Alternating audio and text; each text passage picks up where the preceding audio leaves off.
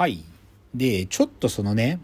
もう一つでも、マラソン選手でさっきの海外の賞金ありレースで勝つっていうのがゴール設定だって言ったけどね、実はね、はいもうちょっと違う言い方しなきゃいけないのは、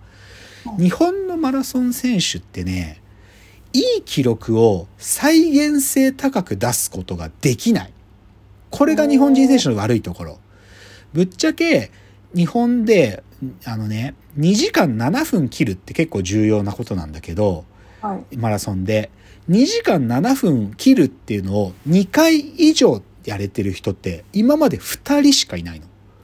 大迫傑と井上っていう選手しかいないんだけど、はい。あのね、鈴木健吾っていう富士通の選手が2時間4分56秒ってって日本記録持ってるんだけど、はい。鈴木健吾、この2時間4分出した時の次にいい記録、今まで彼マラソン6回走ってるんだけど、はい。そ2番目にいい記録2時間8分50秒なの。すごい差があるでしょはい。ここが問題なんだよ。再現性高くいい記録を出し続けなきゃダメで、なんか今日本人って気象条件とか周囲に強い選手がみんないるとかいう状況が揃ってる時じゃないと、この2時間5分台みたいな好記録出ないのね。うん、で、これがケニア、エチオピアのやつらとか、あの、イギリス、アメリカのやつと決定的に違う。あいつらは高い再現性で、いい記録出せるのよ。だから賞金ありレースで、賞金が出る順位に入れていけるの。高確率で。だから食えるのよ、あいつらは。でね、これね、どっちかというと僕ね、ヒントはね、競馬にあると思っててね。はい。これですね、ちょっと皆さん紹介したい本一冊、今日本とかの紹介なかったんだけど、一冊ですね、改正調教師って面白い本があるんです。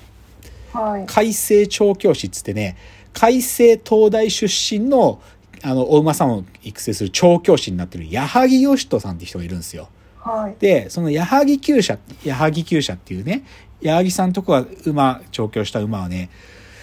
必ず5着以内に入るという戦略を持ってるんですよ。なんで5着かっていうと、5着までに入ると絶対に賞金が出るからなの。あ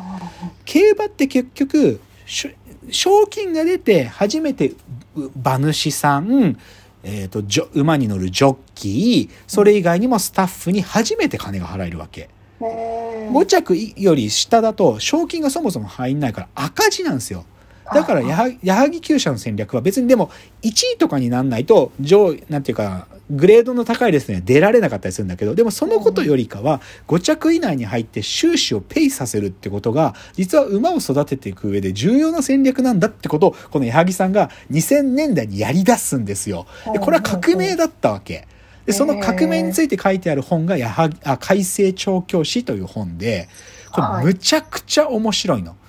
で、でも僕はね、どちらかというとマラソン選手が、いやちょ全然馬と人だし違うんだけど、マラソン選手が考えうるべきなんていうかな、こう競技に挑む戦略は、僕この改正調教師にヒントあると思ってるのよ。この再現性高く賞金が出る順位に入り込んでいくってこと。でっかい記録を出す、そう2時間5分切り、日本記録を目指すみたいなことがたった1回できるだけでも意味ないのよ。なんかその賞金がもらえる順位ででもトップ集団に必ず食い込んで勝てない時もあるけどでも賞金はもらえるっていうことをやらないと意味ない。意味ないというのはうん。プロ選手としてそのケニアエチオピアイギリスアメリカの選手たちと同じ土俵に立ってないよそれは。ぐらいなんなきゃいけないっつうのは僕は思うこと。でね今まで日本でその水準にいた人選手一人しかいない。瀬古利彦ねもうじじいだよ。うん。じじい。瀬古さん瀬古利彦は瀬古の勝率は異常だったよ。瀬古はね20回マラソン出て10回ぐらい勝ってんじゃないかな。瀬古の勝率はすごいのよ。勝つ。とにかく晩年ちょっと怪我でねオリンピックもタイミングであのロスしか出れないモスクワ出れなかったからオリンピックでも勝てなかったけどでも瀬古は勝率高かったのよ、だから瀬古と同じぐらいの勝率で勝てるまあでも1位になる必要ないんだけどねででも瀬古は特に国内のレースばっかだからちょっとさっきの僕の話で海外の賞金ありレースとはちゃうんだけどでも瀬古と同じぐらいの再現性で上位に食い込むことができなきゃダメでで多分これね実はナンバーに最近記事が出ててこの再現性高くいい記録出すっていうのはナンバーの記事でね大迫傑が復活するっていう話に対してナンバーの記者が書いてたことを僕喋ってるんだけど。多分ね大迫のまあどっちかというと大迫が復帰した理由はどっちかというと自分が競技者としてもう一回やりたいなって気持ちが湧き上がってきたから多分言ってるんだと思うけどでも大迫は今できるのよ。大迫は再現性高く記録出せる。レースの上位に食い込む唯一の日本人選手よ。うん。だから大迫のやってることをいかに真似するか子供の頃から真似するかっていうのは多分ポイントでうんだからねさっき言ったフォアフットを身につけるみたいな技術的な話だけどどちらかというと戦略的な話ではいとにかく上位に行く。なんか高タイムを一発出すっていう話じゃなくてうん。とにかく上位に食い込み続けるっていう試合を繰り返すってことが僕は長距離ランナーでプロ選手になるとしたら今そういう戦略取るねっていうお話でしたよ。うん。つうことでまあ今日ちょっとねその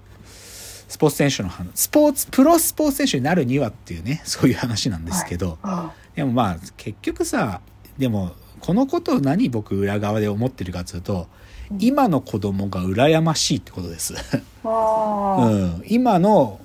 子供は羨ましいスポーツやれる子供ね。それはさっき言った通り YouTube とスマホがあってっていうことに尽きるんだけど、つまりは僕は逆説的に俺を指導したコーチたちはクソだったなと思ってるんですよ。うんそれは自分の父親も含めてね。なんか野球を教えるんだけどさなんかさ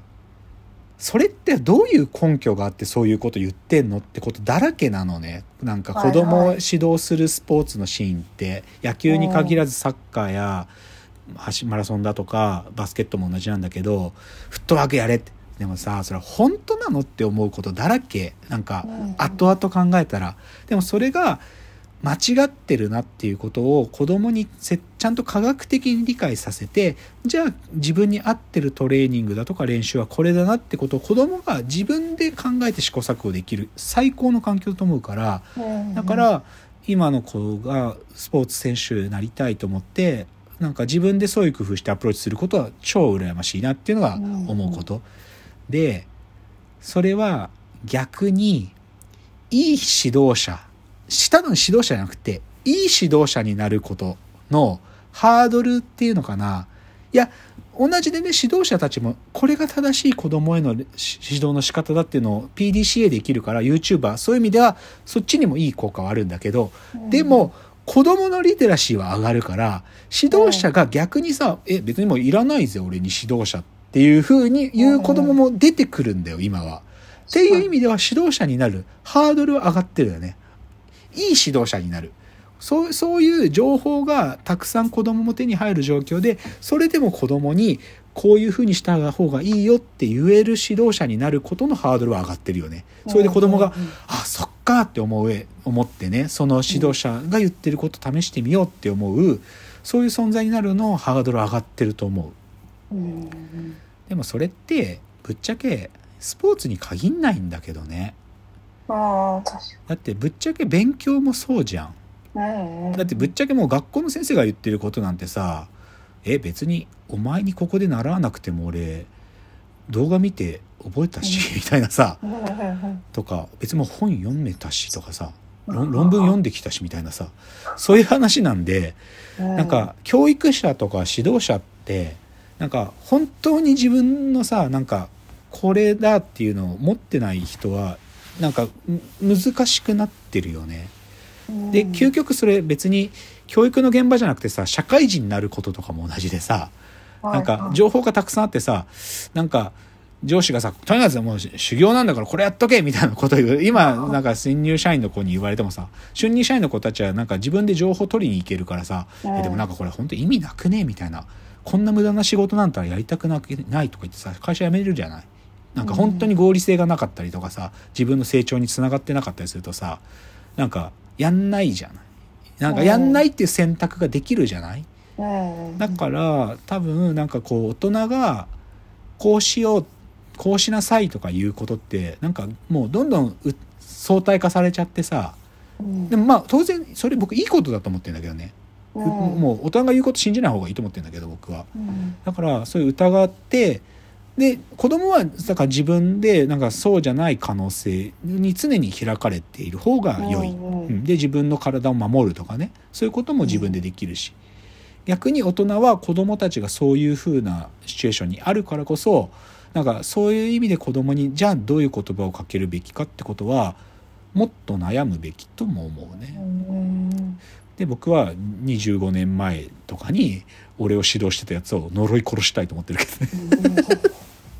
という話でしたよ。なんか深谷さんそんなスポーツしないんでしょ？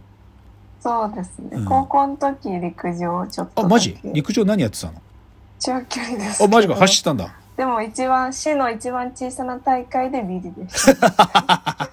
あでそんなに走れるわけではなかったと。はい。あ